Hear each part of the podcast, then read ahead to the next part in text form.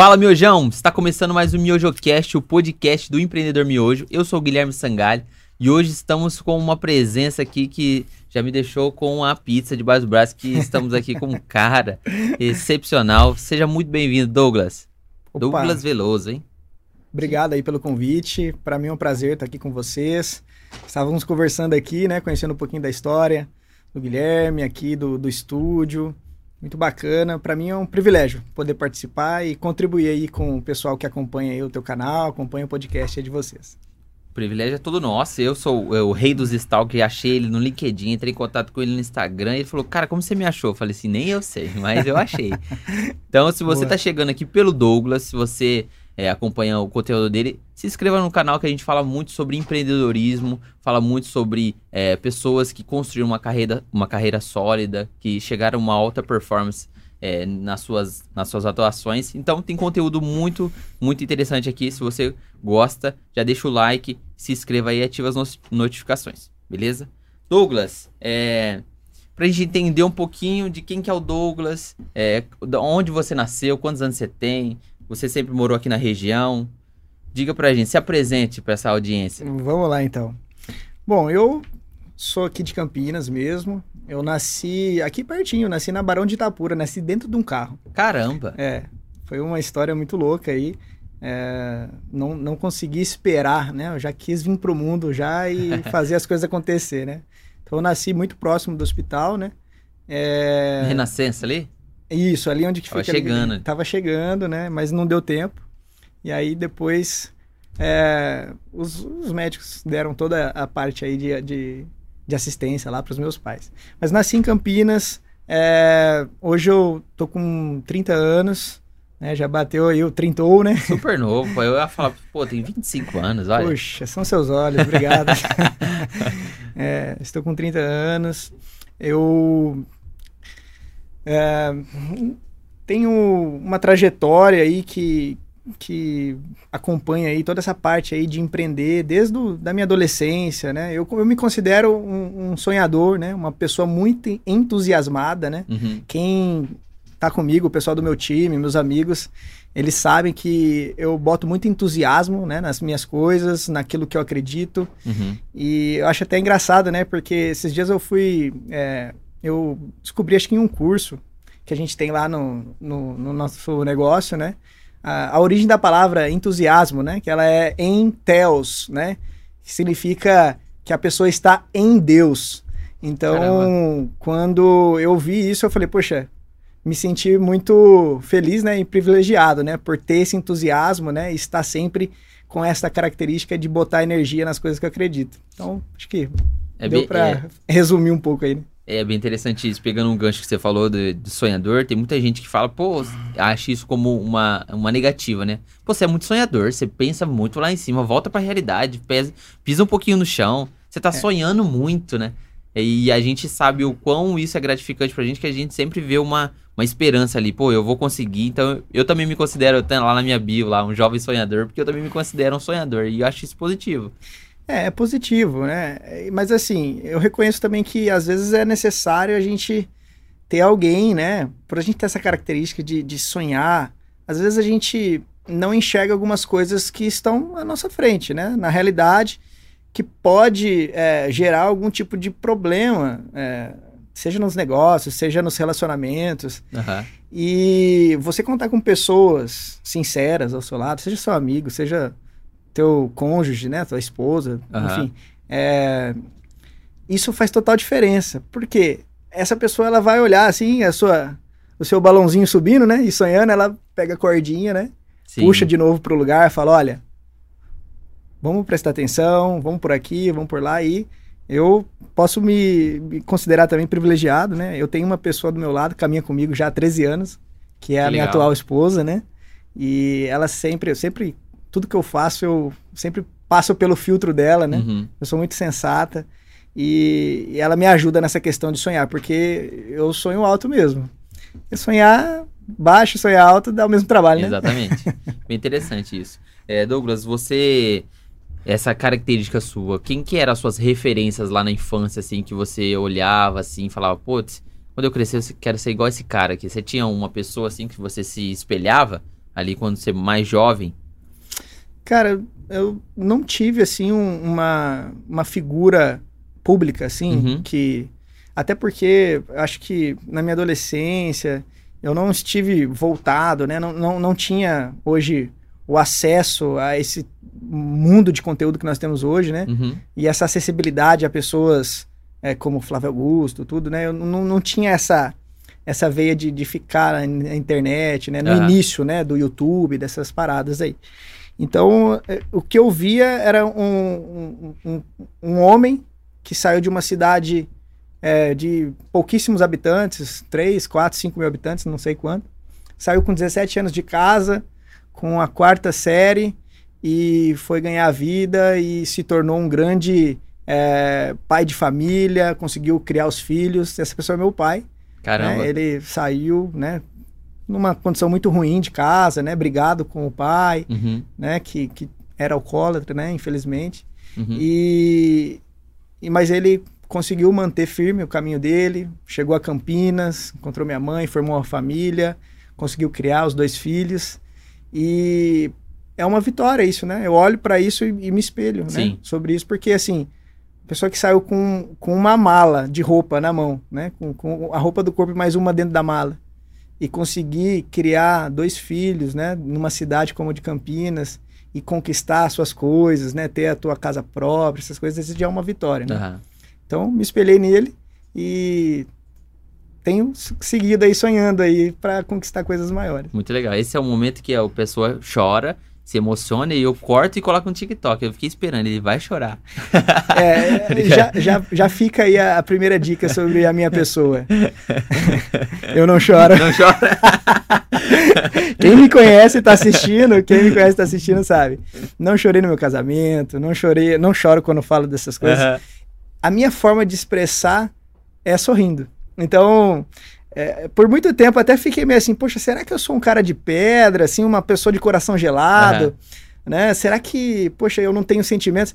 Mas na verdade eu entendi que é o meu, meu estilo, a Sim. minha forma, né? Eu me expresso de uma forma diferente.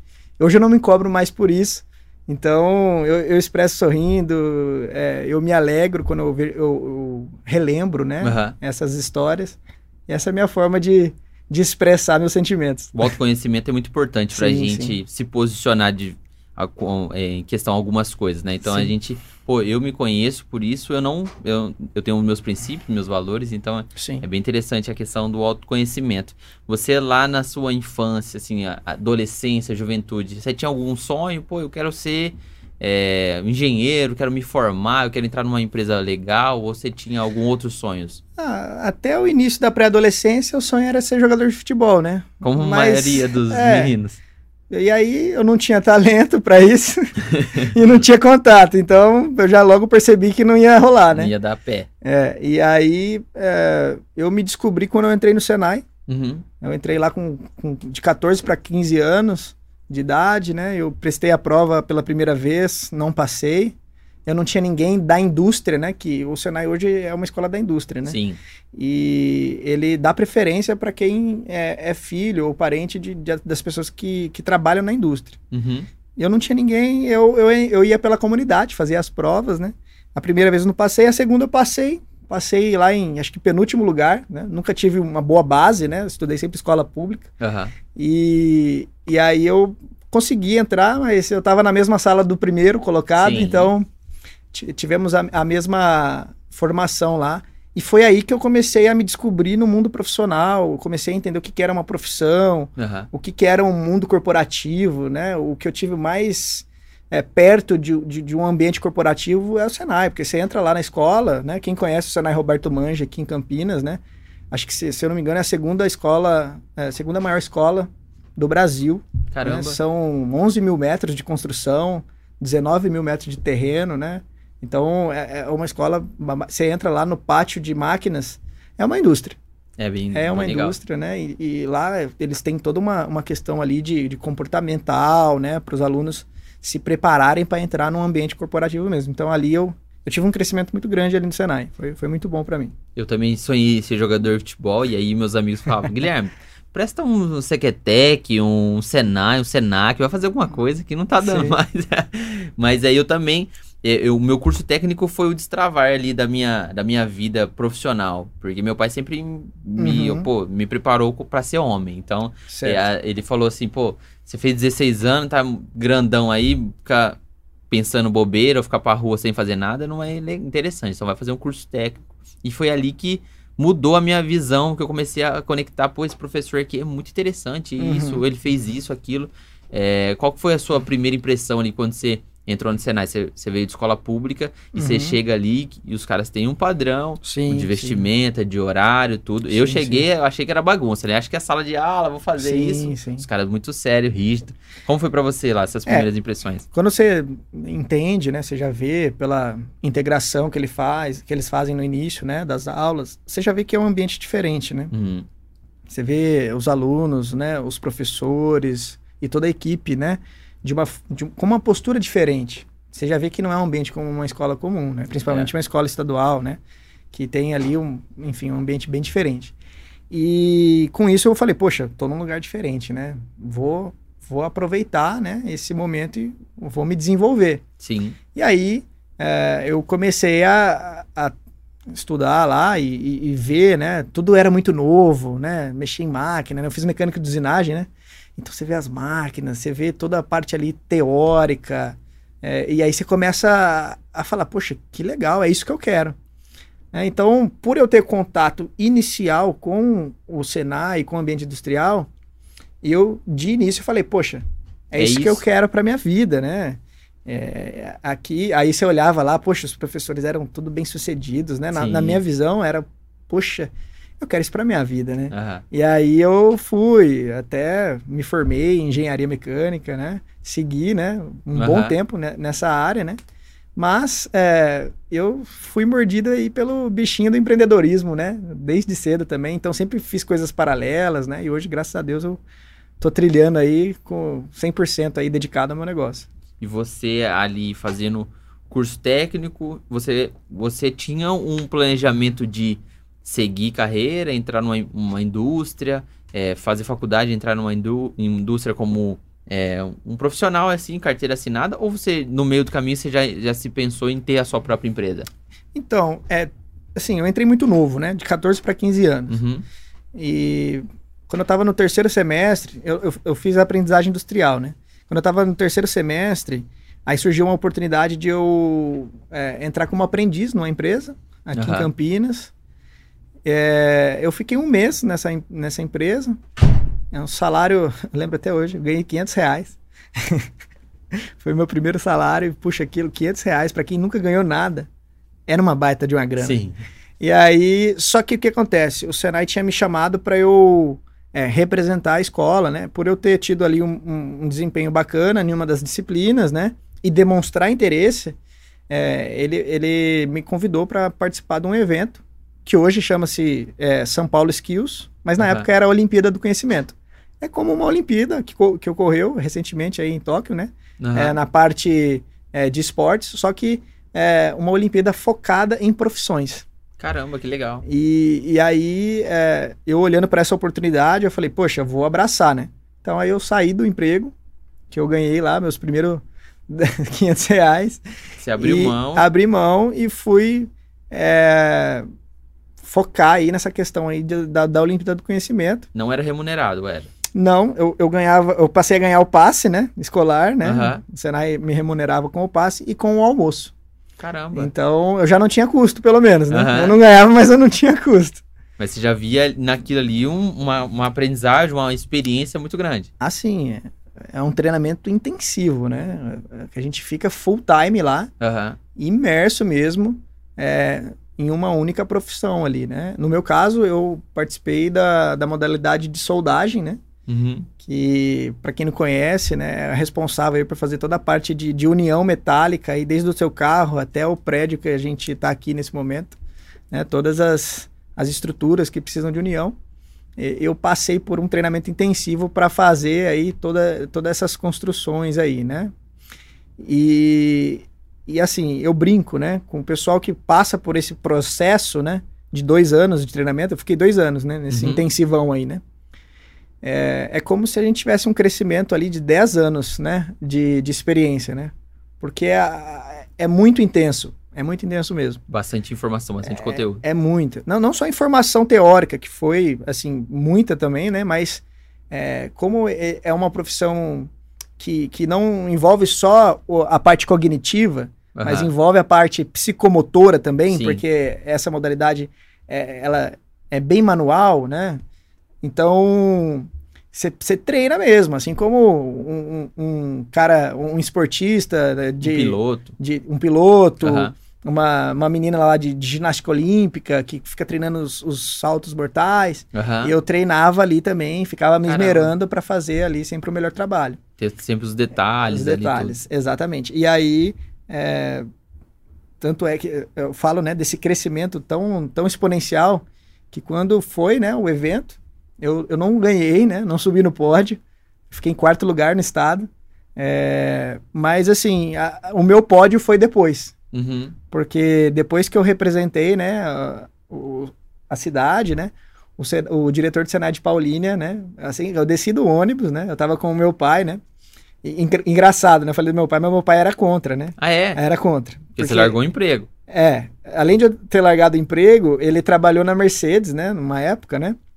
E aí ele falou assim: Nossa, eu via lá os soldadores, eu nunca quis aprender isso, negócio quente, queima. Eu não quero isso pro meu filho, não. Uhum. Né? E teve até um momento que a gente até discutiu. Eu falei, ah, cara, ó, eu, eu vou fazer e acabou. Eu sei que isso é bom pra minha vida. Uhum. Né? E aí, quando eu desci do ônibus, né, da, da Olimpíada, a gente ficou hospedado lá no Holiday Inn, lá no, no, em São Paulo, sabe? Caramba! É, o pessoal alugou o IMB inteiro. Puta evento. Foi muito Quantos bacana. Anos você tinha? Ah, eu acho que eu tinha 16 para 17. Caramba. Acho que eu já tinha 17 já. Um molecão mesmo, assim, vi, vivendo bastante coisa. Assim. É. Não, 17 para 18, né? Uhum. E aí o, o diretor do Senai abordou eu, né?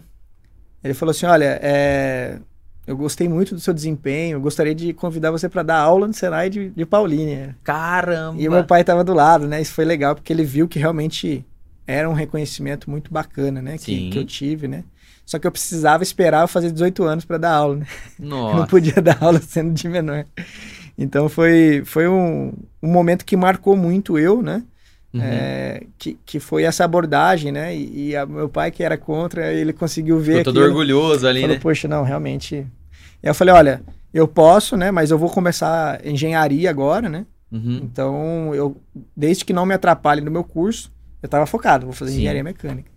E aí eu comecei a cursar e, e virou o semestre, eu comecei a dar aula também lá no Senai de Paulino. Você iniciou dando aula de quê? Soldagem. De soldagem era, já na é, prática, teórica e prática. Teórica e prática. Era a minha especialidade, né? Uhum. Então comecei, foi muito bacana. É legal que, poxa, eu sempre era o mais novo da turma, né? Então, é, é. essa era a pergunta. É. E como você é, lidava com é, era, outras pessoas mais velhas Era você? um choque inicial, né? O pessoal uhum. olhava, nossa, o que, que esse moleque tá fazendo aqui de jaleco, né?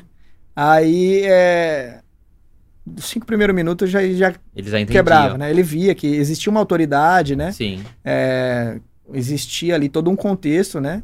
E graças a Deus, eu é, sempre fui bem reconhecido aí pelo tempo que eu passei lá. E aí você ficou quanto tempo dando, é, dando uma aula, assim? Então, eu comecei lá em Pauline, depois comecei no Roberto Manja aqui, é, aos sábados, né? Uhum. Dando aula pro pessoal do curso pago. E eu comecei com 18, né? Eu não lembro agora qual foi o ano, mas eu fiquei até 2018. Até, acho que final de 2017, 2018. Uhum. Eu fiquei, acho que, uns oito anos dando aula lá. E isso você gostava mesmo? Anos. Sim. Ah, foi... Dar aula é apaixonante, né? É. Porque você mexe com histórias, né? Uhum. Você tá vendo uma pessoa... Poxa, eu tinha... Eu, tinha uma pessoa, uma pessoa lá que era... Eu lembro até hoje, de Paulínia. O nome dele é Irineu. Se um dia ele assistir esse podcast, ele, ele vai lembrar dessa conversa. Ele falou: Poxa, professor, eu sou, sou motoboy, cara, tô querendo mudar de vida. Nossa, e eu vi na solda a oportunidade de mudar de vida. Eu falei assim: então bora. No que depender de mim, você vai conquistar isso. E depois, no finalzinho do curso, né, ele fez um teste, né, por uma empresa aqui da região, chama Amstead Maxim, né, que constrói é, vagões de trem. de trem, etc. Ele passou no teste lá.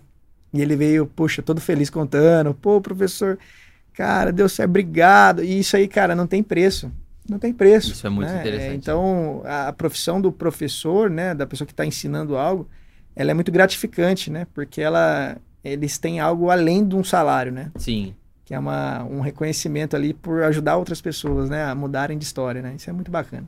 É incrível, isso é incrível, porque você dá uma profissão para a pessoa, sim, né? Sim, é, então, é, talvez ele chega ali meio que perdido, meio que buscando o dinheiro, né? Porque as pessoas sempre, sim. às vezes elas focam, é, quem não, não sabe para onde quer ir, qualquer lugar é, é, vale, né? Sim. Então, ai, pô, aí a profissão dá um clarão nele, pô, e eu vou seguir isso. Tal empresa, tal empresa poderia agregar num, né? Eu poderia agregar na empresa, então mudo de, é um divisor de águas, né, sim, pra pessoa. E você ali começou é, a dar aula, aquilo, você gostava de fazer aquilo. Qual foi o momento ali que você se conectou com o empreendedorismo? Já dentro da, da, desse mundo do, do Senai ou era uma coisa paralela que você fazia? É, era, era paralela, né? Eu, na verdade, eu comecei dando aula no Senai já empreendendo. Né? Como que funciona é, no início? O Senai ele não contratava CLT. Né, ah, não? Os, os, professores. Né? Eram só alguns que eram do quadro, né? Uhum. Mas eles contratavam é, como terceiro, né? Uhum. Então eu já tinha que, é, como pessoa física, emitir ali um RPA, né? Que é um registro de, de pagamento autônomo, né? Eu era como um autônomo. Sim. E aí em 2011, dois, eu comecei a dar aula lá em 2010, lembrei. 2010, eu fiquei até 2018, foram dois, uhum. oito anos mesmo. Em 2011 eu abri uma empresa, né? Junto com um outro um, um, outro amigo meu que passou pelo, pelo mesmo processo, né? Foi para a Olimpíada, tudo, né? E, e aí a gente é, começou a prestar serviços aqui na região, né? De solda, tudo, etc. Pegamos grandes empresas, né? Como clientes multinacionais. E um dos nossos clientes era o Senai. Legal. Então, o que, que acontecia? A gente... É, a gente emitia nota fiscal para o Senai, né? Uhum. Ele contratava eu, ele como professor. E o que aconteceu? Foi subindo a demanda, né? Aquela época, é, o pré-sal, todo vapor, Petrobras, e foi subindo a demanda de cursos, né? E Sim. não tinha profissional na área, né? Os profissionais de solda eram tudo aqueles antigão, aqueles caras já mais velhos, né? E não tinha. E o que, que aconteceu? Foi legal que a gente foi pegando os alunos, né? Os melhores alunos e foi formando os novos professores, né? Caramba. E a gente estava depois com uma equipe, acho que uns cinco professores. Era eu, meu sócio, mais uns três professores, dando aula aqui em Datuba, Paulínia. E então o Senai era um cliente nosso. Ah, Ele sim. era um dos nossos clientes. Vocês da... ministravam treinamentos nas empresas e, e é, lá. É, o treinamento do Senai mesmo, do, dos cursos do Senai. Eles ah. contratavam a gente para ministrar os treinamentos dentro da metodologia deles. Tinha uhum. toda uma, uma questão ali bem é, regrada, né? De plano de ensino, de metodologias, de como tem que ser uma demonstração prática. Então a gente adequava, né? A aula a todo o planejamento e planejamento, vamos dizer assim, pedagógico, né? Da escola. Sim. E e executava. Então, ele, eles tinham se tornado um cliente nosso. E aí, a gente tinha vários outros clientes aqui na região, multinacionais. A gente pegou um serviço muito grande ali em Datuba, né? John Deere, é, Pirelli, a Bentler, né? Caramba! Dei, dei bastante treinamento ali para a equipe, desde a, dos aprendizes até a equipe de engenharia né? depois, né?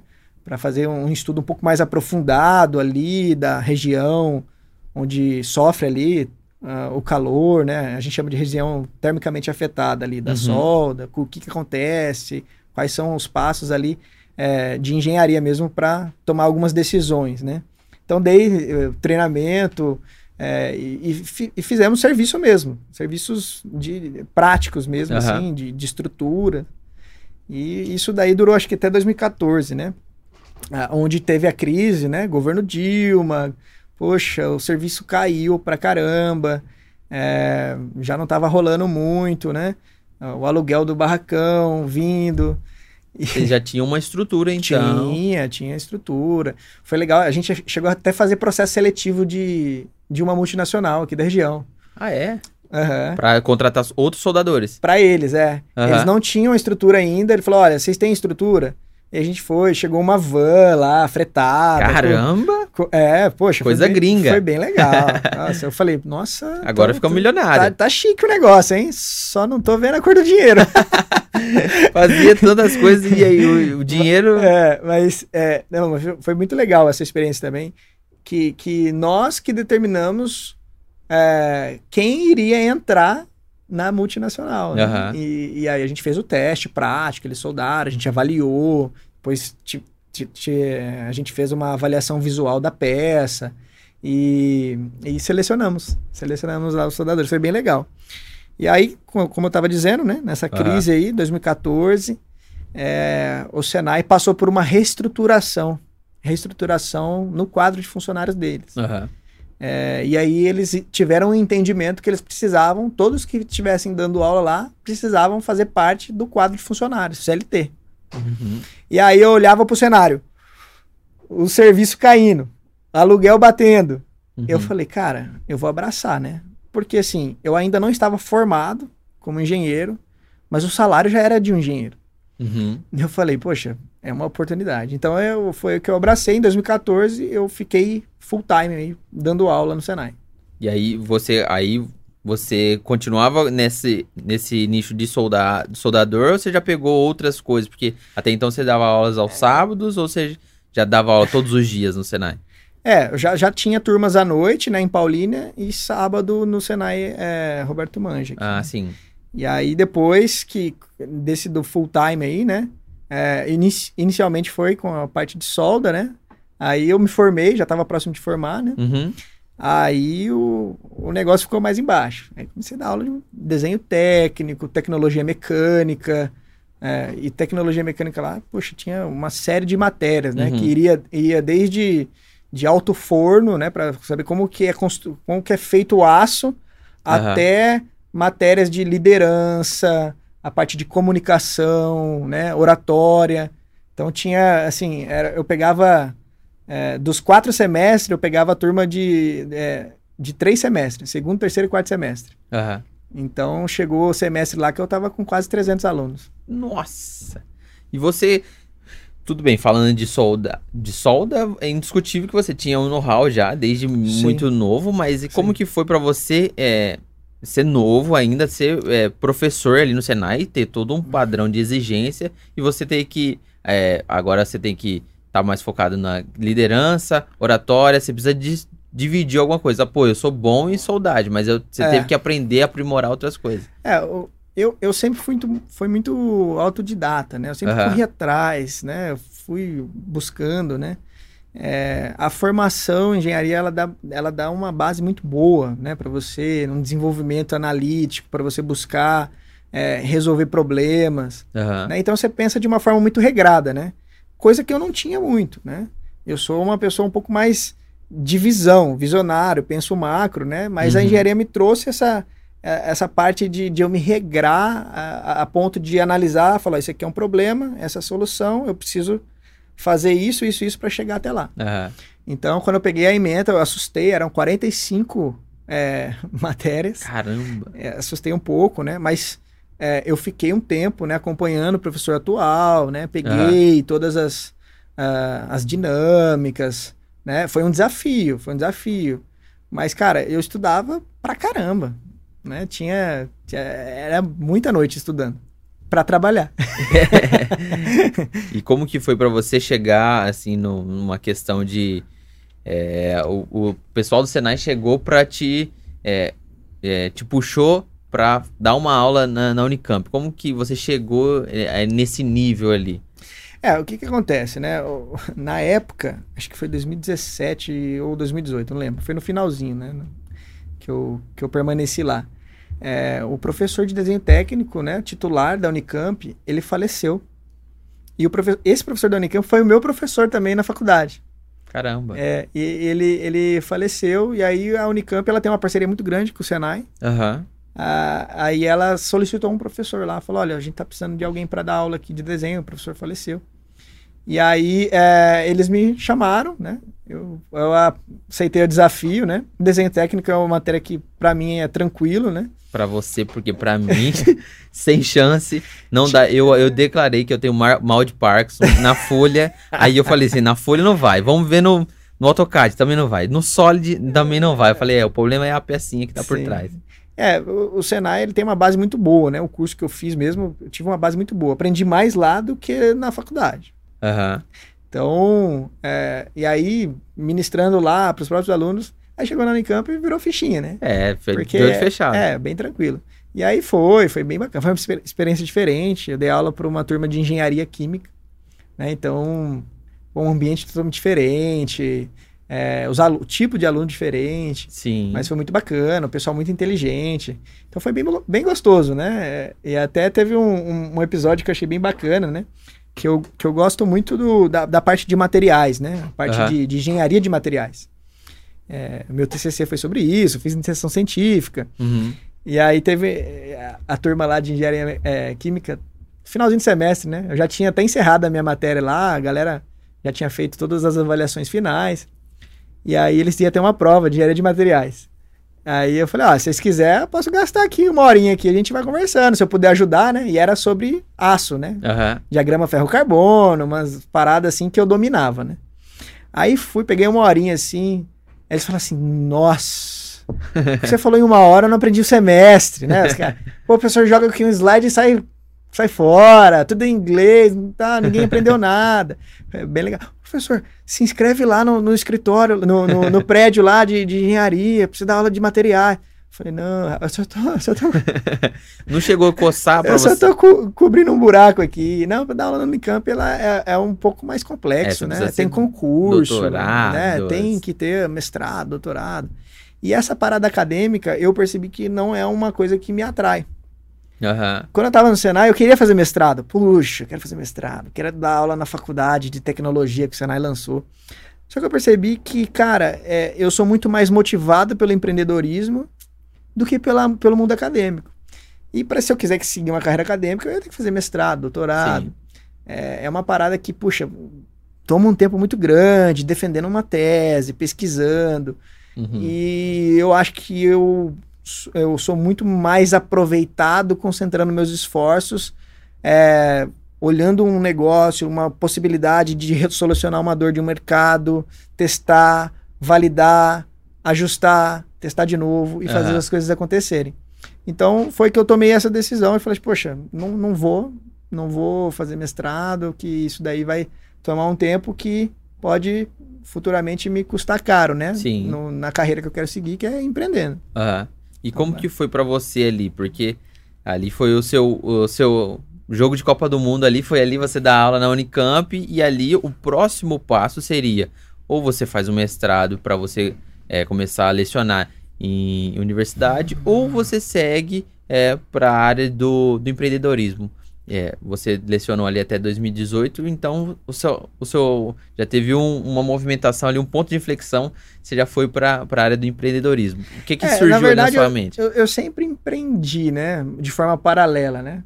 Eu tinha lá a empresa de solda, Sim. depois fomos integrar no Senai, mas eu sempre tinha um negocinho. Já vendia até compostagem orgânica, né? Meus amigos até brincavam, né? Eu vendia bosta.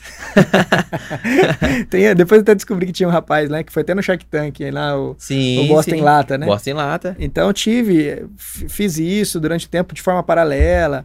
Tive um problema enorme, né? Poxa, na hora que o negócio tava virando, pegou fogo, perdeu tudo, não Caramba. tinha seguro, Pe- pegou um fogo. geral.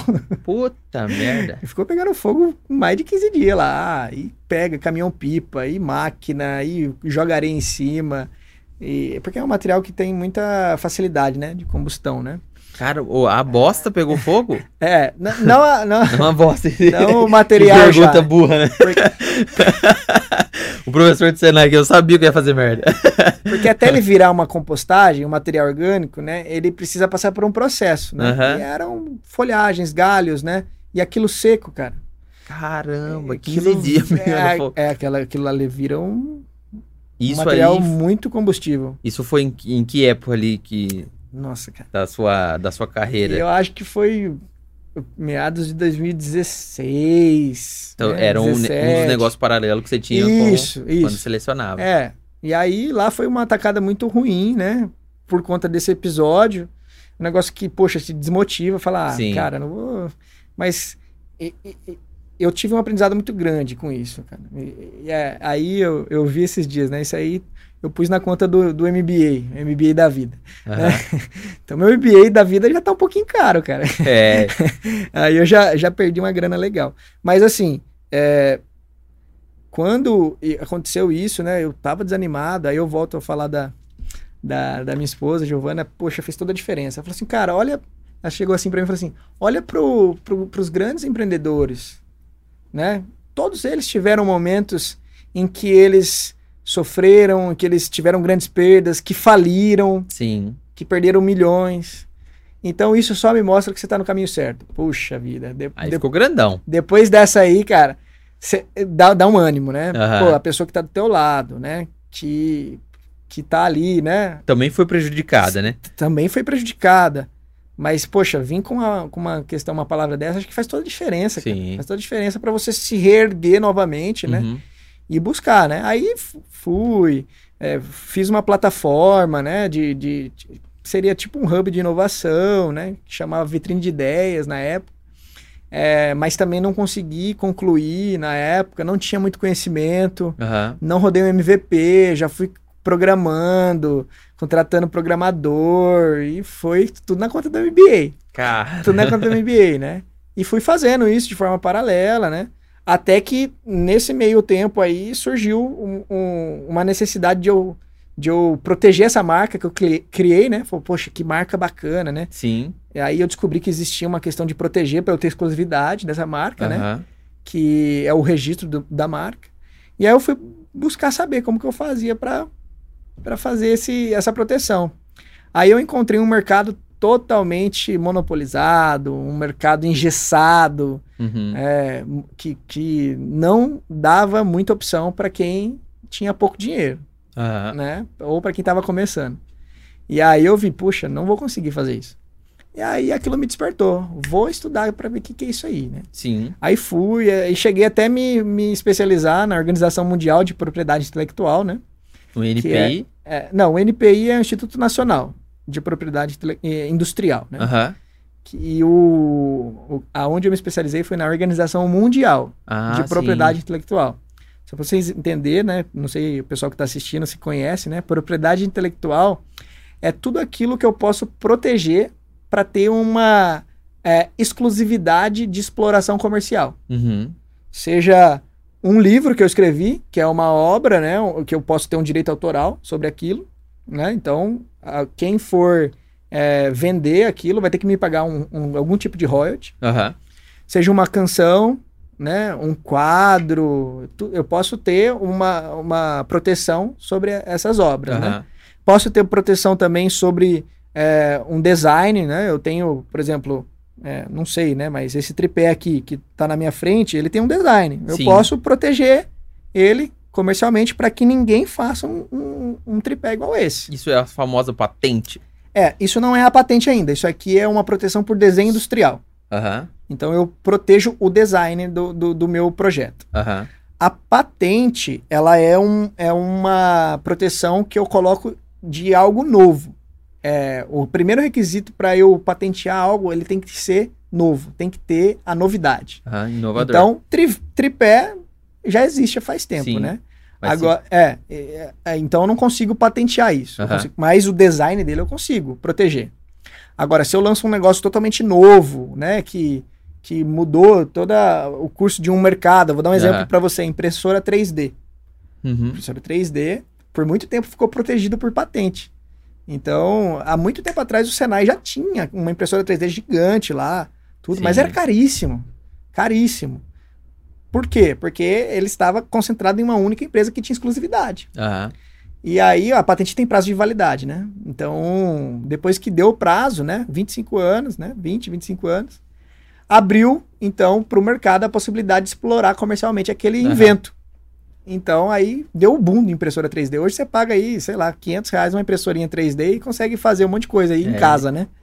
Então, é, é assim que funciona a patente, né? E aí tem uma outra modalidade que é, que é a proteção por modelos de utilidade, né? Aham. que é, é uma patente também, só que não de uma invenção, né?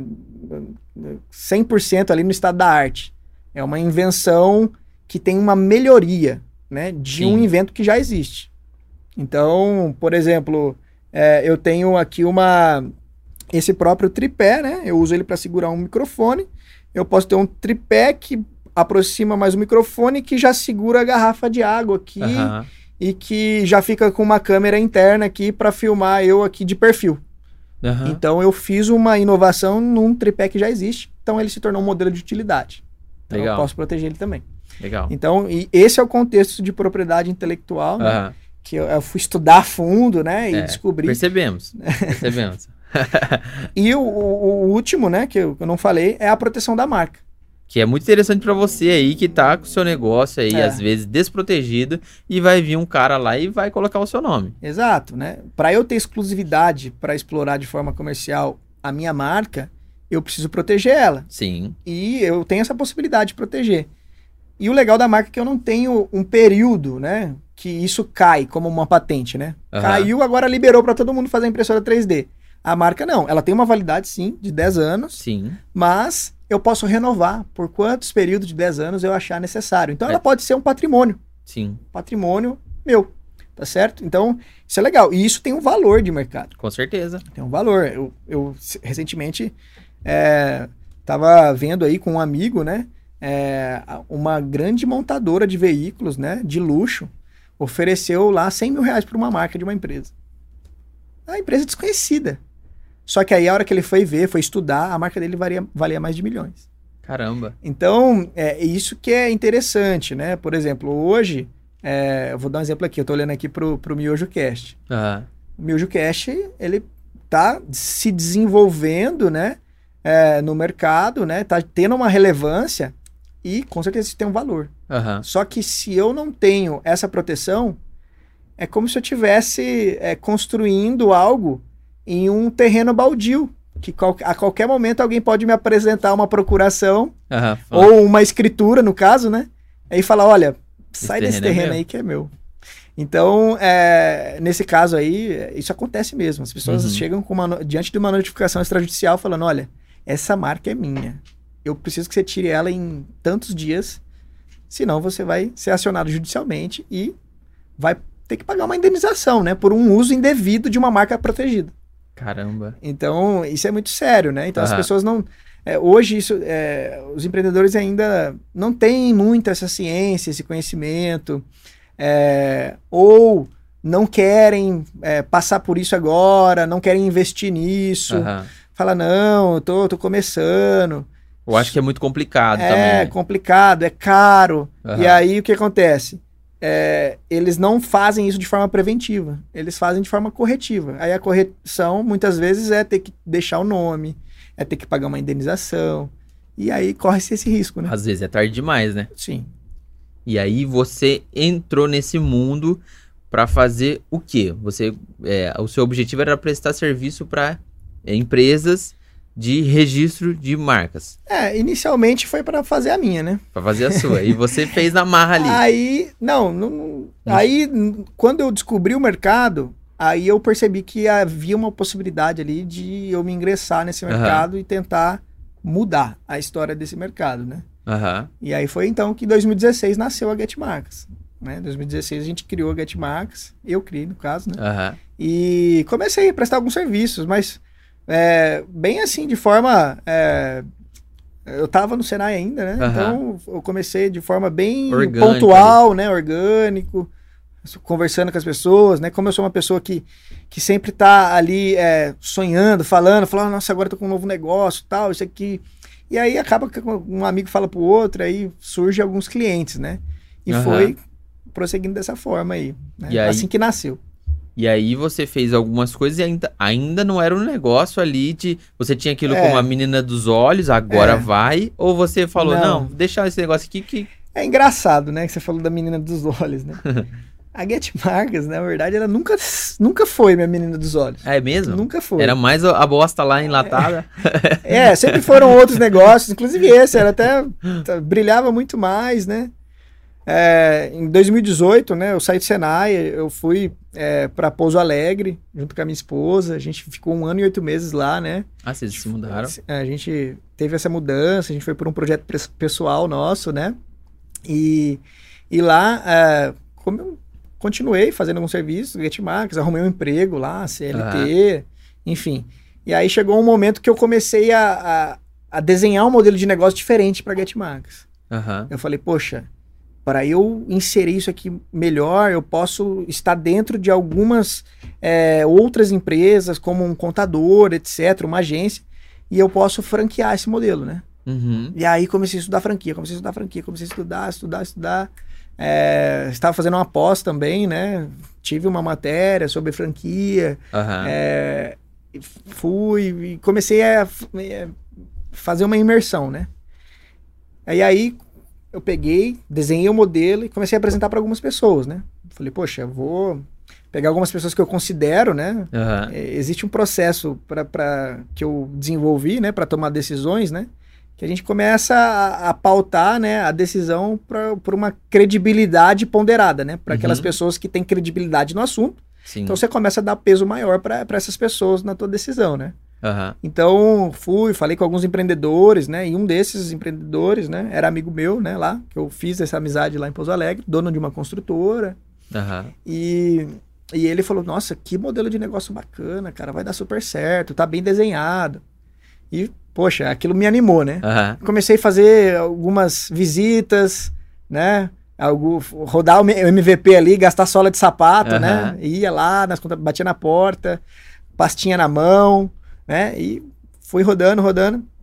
Aí tive boas, boas referências, né? O pessoal ali já em ponto de fechamento.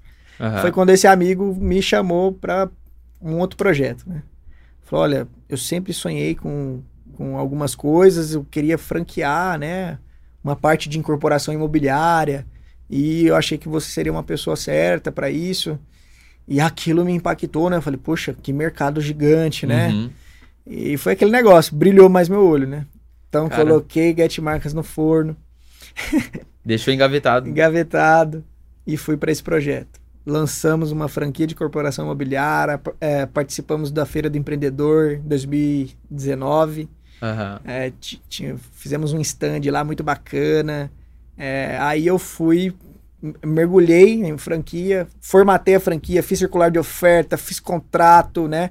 Validei com o time jurídico, fiz todos os processos. Puta trabalheira do caramba, né? Mas fiz. Fiz, rodei. Aí fui estudar, ah, face ads, estudei, estudei, estudei, estudei, estudei vendas. Aí comecei a fazer a expansão, comecei a vender, né? E fazer anúncio e vender. Uhum. 2 mil reais Facebook, vendi franquia, uma franquia, 200 mil reais. Caraca! Então, estourei! É, aí, poxa, beleza, e passou alguns meses, já estávamos com cinco franquias, né? Fizemos lá a feira do empreendedor, o negócio estava rodando, bacana. Aí veio é, coronavírus, né? Não. Não. Veio coronavírus, né? Aí começou a virar aquela incerteza, o mercado começou a ficar diferente, é, enfim. Aí passamos ali por uma série de problemas, é, foi, foi, foi minando, né? Aham. Várias coisas acontecendo. Foi desgastando. É, aí, poxa, é, a gente entendeu que eu acho que esse projeto, nesse momento, não iria rolar, Aham. né? Por conta de uma série de incertezas, né? Até hoje, existe uma certa incerteza. Esse CNPJ existe, a empresa existe, eu faço parte dela. né? Aham. A gente cumpre com algumas coisas, algumas tarefas, né? Daquilo que a gente já se comprometeu. Sim. É, mas até hoje o mercado está muito incerto. Né? A Uhum. gente teve um aumento de GPM ali do ano passado de 33%. Que isso, né? São Não existe, que né? matam o negócio. Estamos com uma inflação gigantesca. Aham. Então, um aumento esperado nos insumos da construção, que era, era de, de, de, sei lá, 3% ao ano, começou a, fazer, a ser 3% ao mês. Nossa.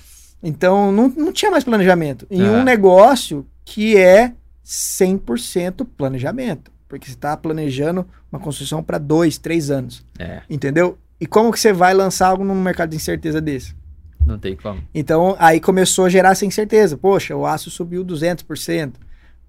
O cimento, uma série de, de, É. de fatores que começou a impactar e falou, "Psst, bom, Segura. pé no chão, vamos segurar.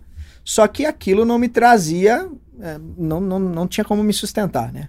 Porque o que acontece? Fechou, é, a gente teria um- um- uma receita de royalties quando os projetos começarem a rolar. Aham. Mas quem que começa um projeto num cenário desse? É, a torneira não abriu então, né? Ninguém, não abriu. e ah, eu preciso sobreviver, né? Sim. Então, foi o momento que eu falei assim, poxa, e agora? Né? É aquele momento que, sabe, o empreendedor tem esses momentos, né? De, de, de viver momentos assim que fala assim, cara, o que, que eu faço agora, né? Investir tudo aqui. Qual que é a escolha que eu vou ter? Qual que é o, o, o caminho que eu vou seguir agora, né? Poxa, porque eu, eu, eu não investi tudo que eu tinha. Uhum. É, assim, de tempo, de conhecimento. Aham. Eu me entreguei de fato ao negócio, né? E fluiu, cara. Tava Aham. fluindo, gerando negócios. Poxa, ia, viajava, pegava, fechava, assinava contrato, a galera feliz. Aham. Nossa, vamos fazer acontecer, tal. E, poxa, eu falei, nossa, quem sabe, né? Pode ser que, que eu me dê bem nesse negócio Aham. mesmo, né? Mas aí chegou esse momento que realmente, o que, que eu faço agora? Travou e foi pro MBA da vida. MBA da vida. Por enquanto, né, a gente Não não, é. não teve, não teve custo, né? Assim, vamos dizer assim, né? A gente teve uma, uma receita bacana, né? Mas não, não teve que colocar nada. Sim. Então, por enquanto, esse MBA não, não tá custando. Pode ser que custe também, né? Não sei. Né? Tá rolando ainda, né? Aham. Agora, é, E aí você tava em, em Minas, Pouso Alegre, Minas. não, a gente tinha voltado já. Já, tinha voltado, já É, tava. Fiquei um ano e oito meses. Já, já- tava atuando já voltei pra cá, né? A gente montou um escritório aqui, Aham. até porque uma das franquias é aqui em Campinas, né? Então eu iria acompanhar de perto também esse projeto. Sim. Então eu voltei pra cá. E aí começou tudo isso, hum, não sei o que eu faço e tal. E aí novamente, né? Olha, eu, eu vou até falar aqui, então se quiser um corte com isso aqui. Cara, uma da diferença assim que eu vejo, uma diferença primordial na vida do empreendedor, cara, é ter um companheiro ou uma companheira que abrace com você a- o teu projeto, a tua missão, o teu propósito, porque faz toda a diferença. Porque o dia mal vem para todo mundo. a- a- quando você fica ali sem respostas, é, quando você tem uma pessoa do teu lado que, que te abraça, que é parceiro de fato, faz a diferença. Com certeza. E aí na, na- na- eu tive uma conversa novamente com minha esposa. E a gente chegou à conclusão, poxa, eu tenho uma Get Marcas, né? Nunca foi menino dos olhos, porque sempre outros projetos cobriram ela, né? É, Eu tenho a Get Marcas, tem uma coisa que foi iniciada, né? Mas, poxa, será? Poxa, não sei. Pô, eu quero fazer coisas grandiosas, porque eu tava Sim. com aquela questão, nossa, a gente vai ganhar o Franquias. Brasil e tal.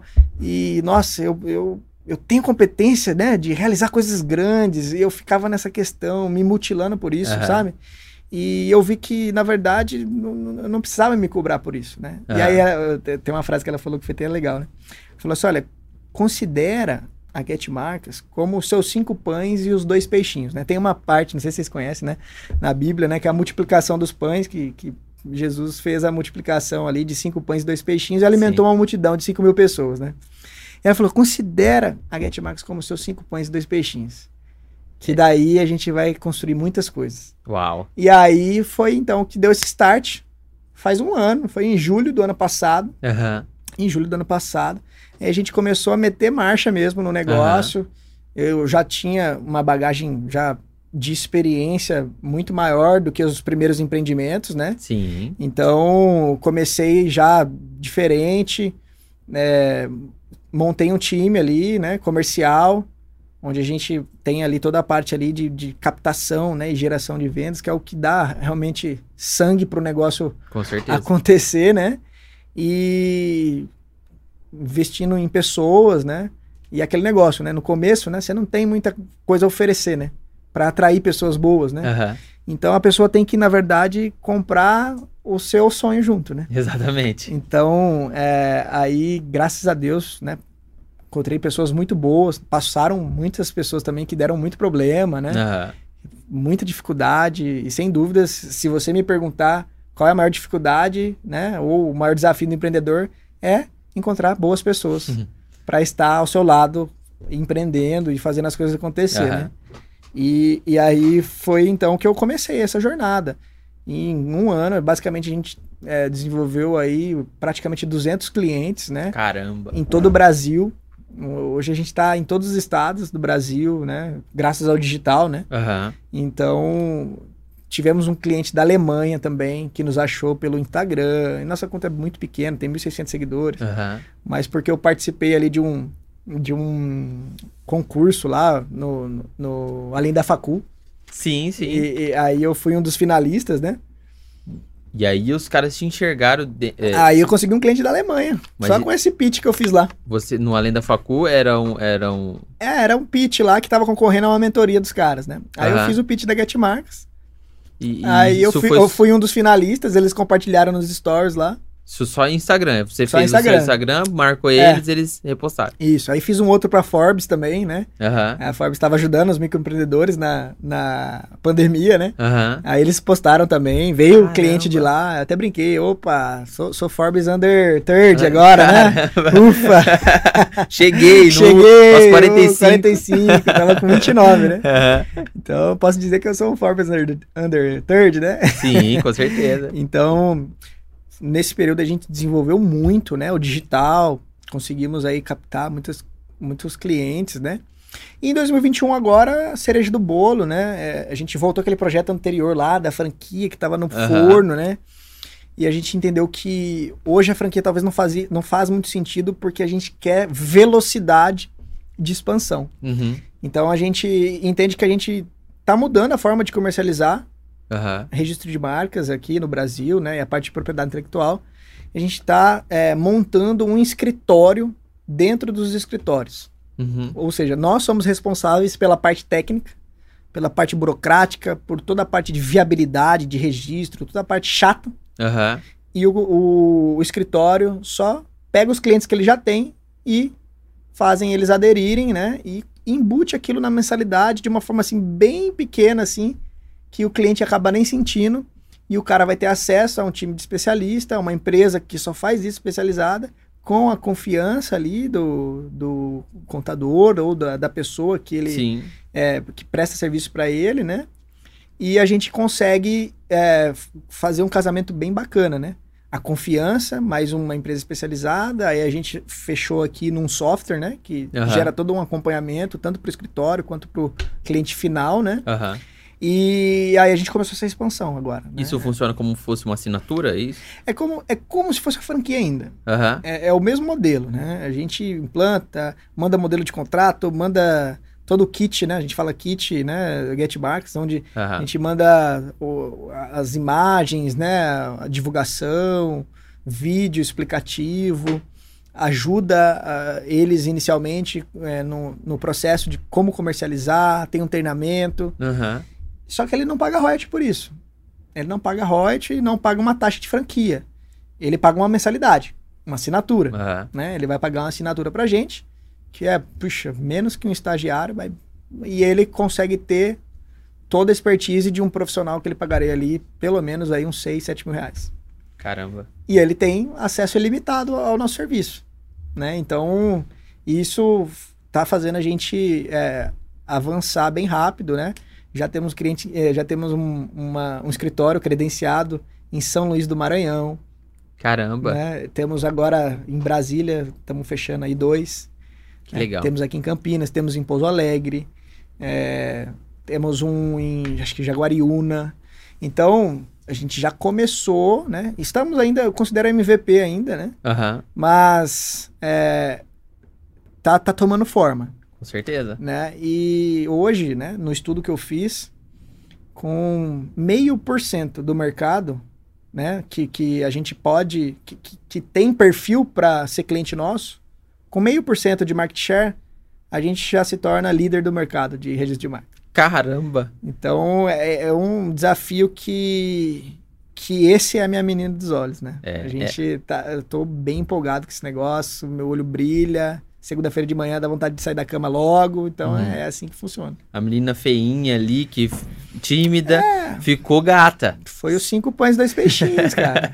Foi isso. Cara, muito legal, muito interessante ver é, essa evolução toda é, do Douglas com a- as, como empreendedor e como e a, e a Get Marcas quando ela surgiu e quando ela foi de fato ser, ser aplicada. Sim, mas assim, o que você falou, acho que um pouquinho antes aí, né?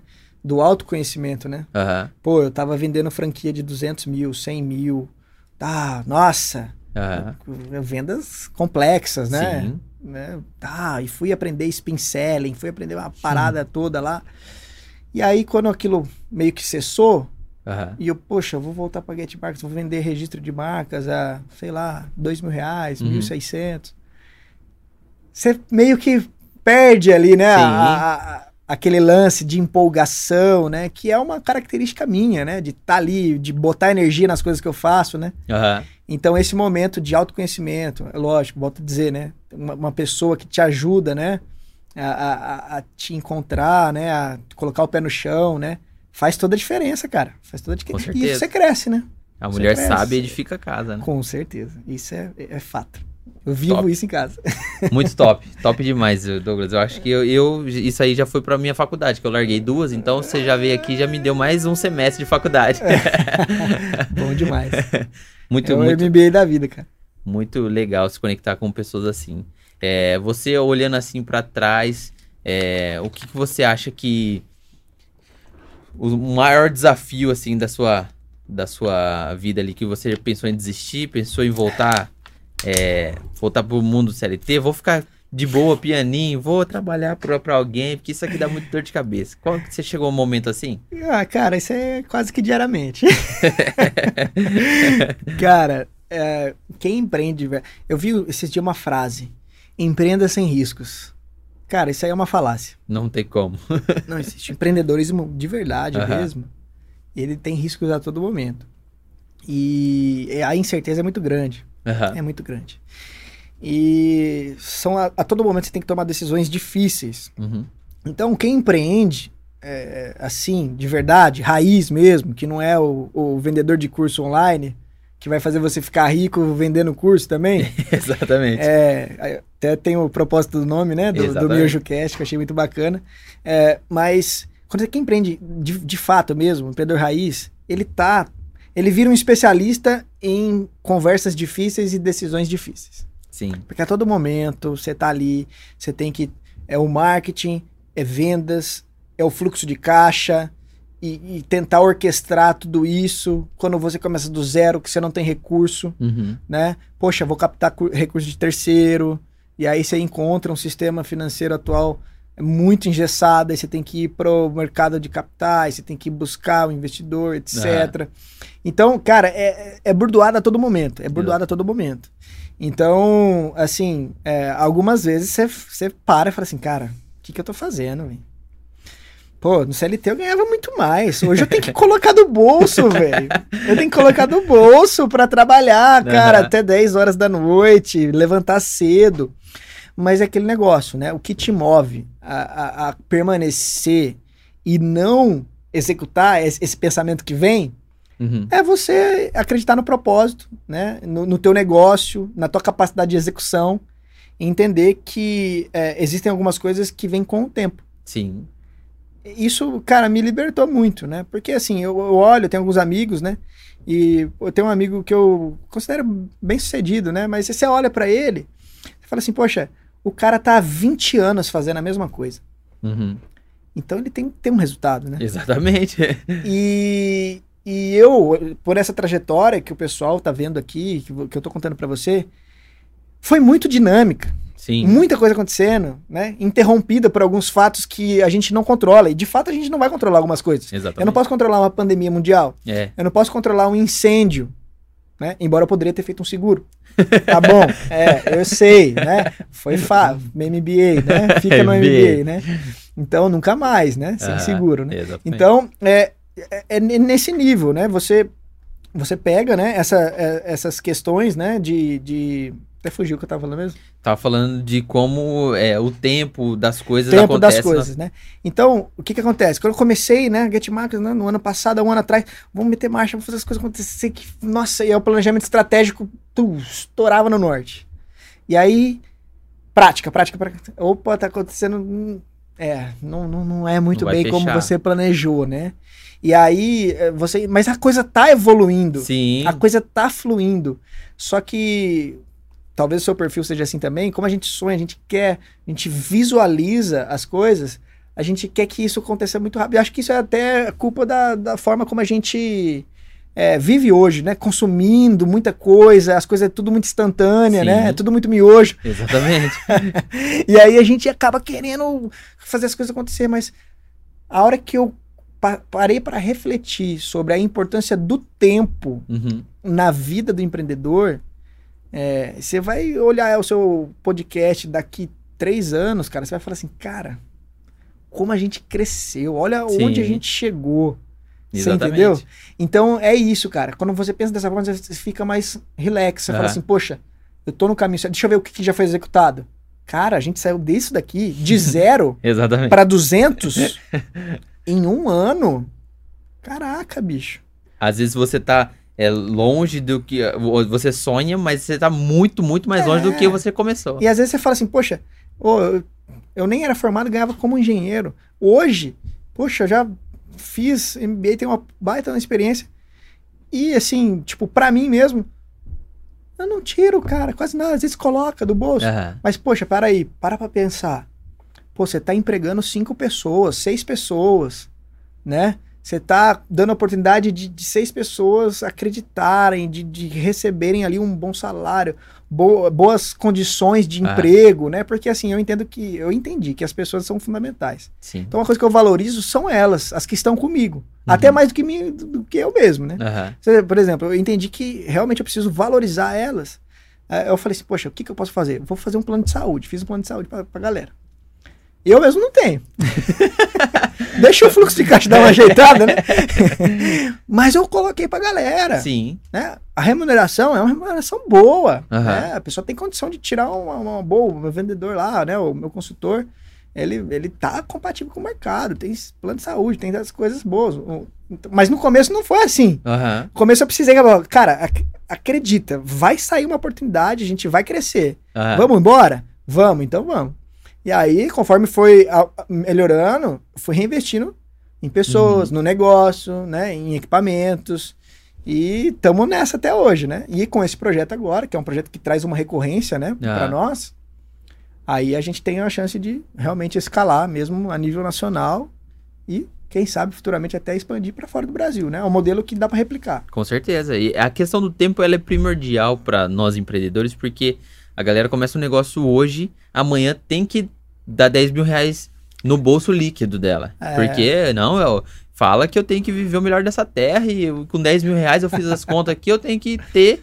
Se eu comecei a empresa hoje, tem que ganhar. Eu falei, mas gente, calma que eu, eu, eu não consigo ainda visualizar que um negócio assim tão precoce vai te dar lucros exorbitantes, né? É, não, não discordo. Pode ser que alguns modelos, né? Sim, pode ser que dê é, algum dinheiro. Eu desconheço. Né? O que eu conheço é realmente trabalho duro, levantar cedo e chegar tarde, fazer as coisas acontecer, porque não tem atalho. Né? Às vezes quando você pega um atalho, é pior, né? Porque tem uma emboscada no atalho, né? Então aí você pega um atalho, aí você volta do zero de novo. Exatamente. Então, assim, não tem segredo, cara. Quem, quem tá empreendendo, quem quer empreender, tem que entender que você vai trabalhar muito mais do que CLT. Uhum. Você, essa história de, ah, eu vou ser meu patrão, cara, cuidado, né? Vou, vou ser empreendedor para trabalhar menos. É, pra trabalhar menos, isso aí é uma mentira. Você vai trabalhar muito mais, muito mais mesmo. Você não vai ter segurança nenhuma, né? O, é, é muito mais complicado. Aham. O CLT é muito mais fácil de você trabalhar. Você tá ali, seu salário tá no final do mês, você tem uma garantia de férias, décimo terceiro. Agora, quem empreende não, cara. Quem empreende tem que estar ciente que você vai trabalhar muito, ganhar menos, principalmente no começo. Uhum. Então, é muito menos. Às vezes você vai ter que colocar dinheiro do bolso para Pra- trabalhar. Você trabalhar o mês inteiro. Sabe que você vai trabalhar o mês inteiro, ralando, sábado, domingo. Chega no final do mês, fala assim, cara, o fluxo não bateu esse mês. Eu vou ter que colocar 10 mil do meu bolso.